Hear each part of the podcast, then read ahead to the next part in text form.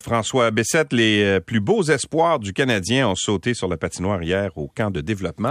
Et euh, il y en a un qui a joué des épaules en plus. Hein? Ah, ben, oui, puis euh, ils étaient une quarantaine à sauter sur la patinoire du complexe sportif Bell hier pour un deuxième entraînement du camp de développement. Yuri Slavkovski était du nombre et il avait le sourire facile.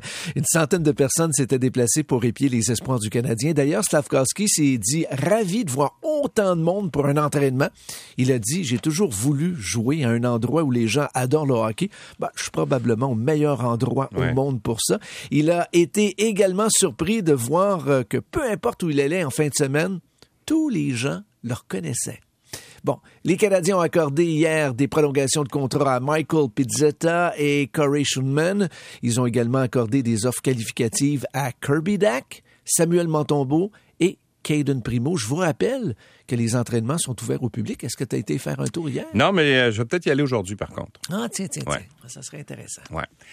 Euh, le marché des joueurs autonomes s'ouvre euh, donc mercredi dans la Ligue nationale de hockey. Il y a des beaux... en fait, il, comment dire, il y a du magasinage à faire, mettons. Ah ouais, ouais. On a appris hier que Evgeny Malkin va tester le marché des joueurs autonomes.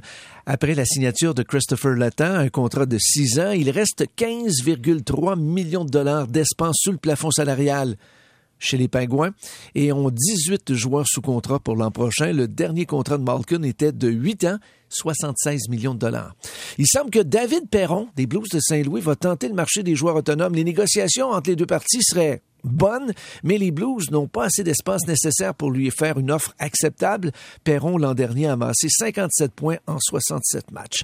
Alexander Romanov, qui est passé aux Islanders de New York en fin de semaine dans une transaction impliquant trois équipes et qui a permis aux Canadiens de faire l'acquisition de Kirby Dack, eh bien, l'ancien défenseur du Canadien aurait reçu une offre d'une équipe russe pour évoluer dans la KHL. Romanov est joueur autonome avec compensation, donc il n'a pas le choix. Il doit mhm. négocier avec les Islanders de New York, mais Louis, c'est peut-être une façon de forcer les négociations, dire que tu as une offre ailleurs. Ben oui, ben oui, c'est ça.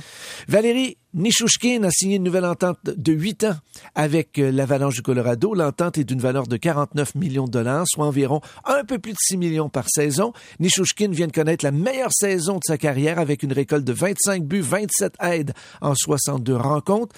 On vous rappelle que l'Avalanche a gagné la Coupe mhm. Stanley. Les sénateurs ont fait savoir que leur association avec le défenseur Victor Mété, l'ancien défenseur du Canadien, est terminée. Le directeur des Sands, Pierre Dorion, ne lui a pas fait d'offre qualificative. Les Sands ont également cédé le gardien Matt Murray aux Maple Leafs de Toronto.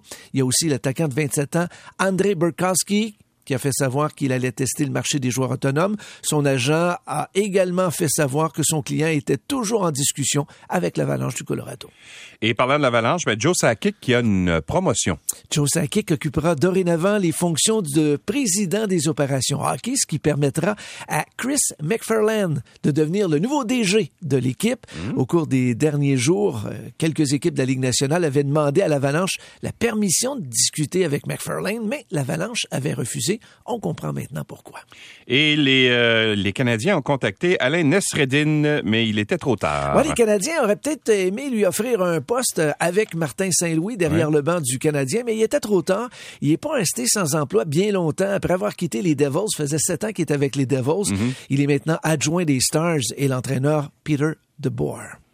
Et les Alouettes qui vont rendre hommage à Guy Lafleur. Ça, c'est une, oh. belle, une belle initiative. Oui, le tout va se dérouler jeudi lors du match contre les Elks d'Edmonton.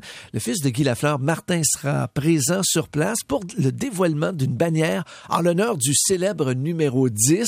Cette bannière-là se retrouvera derrière le banc des Alouettes pour la durée de la saison. Les Alouettes profiteront également du match de jeudi pour rendre hommage à l'édition 2002 qui avait mmh. remporté la Coupe Grey. Bon, c'est pas la dernière Coupe Grey de leur histoire. Ils ont gagné entre autres en 2009-2010. Mais quand même, c'est un beau geste. Je trouve que c'est le fun d'associer deux sports, surtout Guy Lafleur mm. a marqué le sport au Québec. Et le fils de Guy Lafleur, Martin Lafleur, a fait un très beau discours d'ailleurs le soir de, du, euh, du repêchage, là, à l'ouverture du repêchage. Euh, très beau discours en hommage à son père. J'ai trouvé ça le fun, moi, que la Ligue nationale rende hommage à Guy, Lafleur, et Mike Bossy. La fille de Mike était sur place également. Et la série de défaites de la nouvelle équipe de basketball de Montréal est terminée. Oui, la l'Alliance de Montréal de la Ligue élite canadienne de basketball a arrêté sa série de défaites à 8. Ils ont défait hier les Bandits de Fraser Valley 89-72. Ça se passait du côté de l'auditorium de Verdun. On n'en parle pas beaucoup de l'Alliance, mais Non. quand même, euh, il y a pas mal de monde qui se déplace à l'auditorium pour aller voir du basketball professionnel. Et cela, même si c'est pas la NBA. Exact.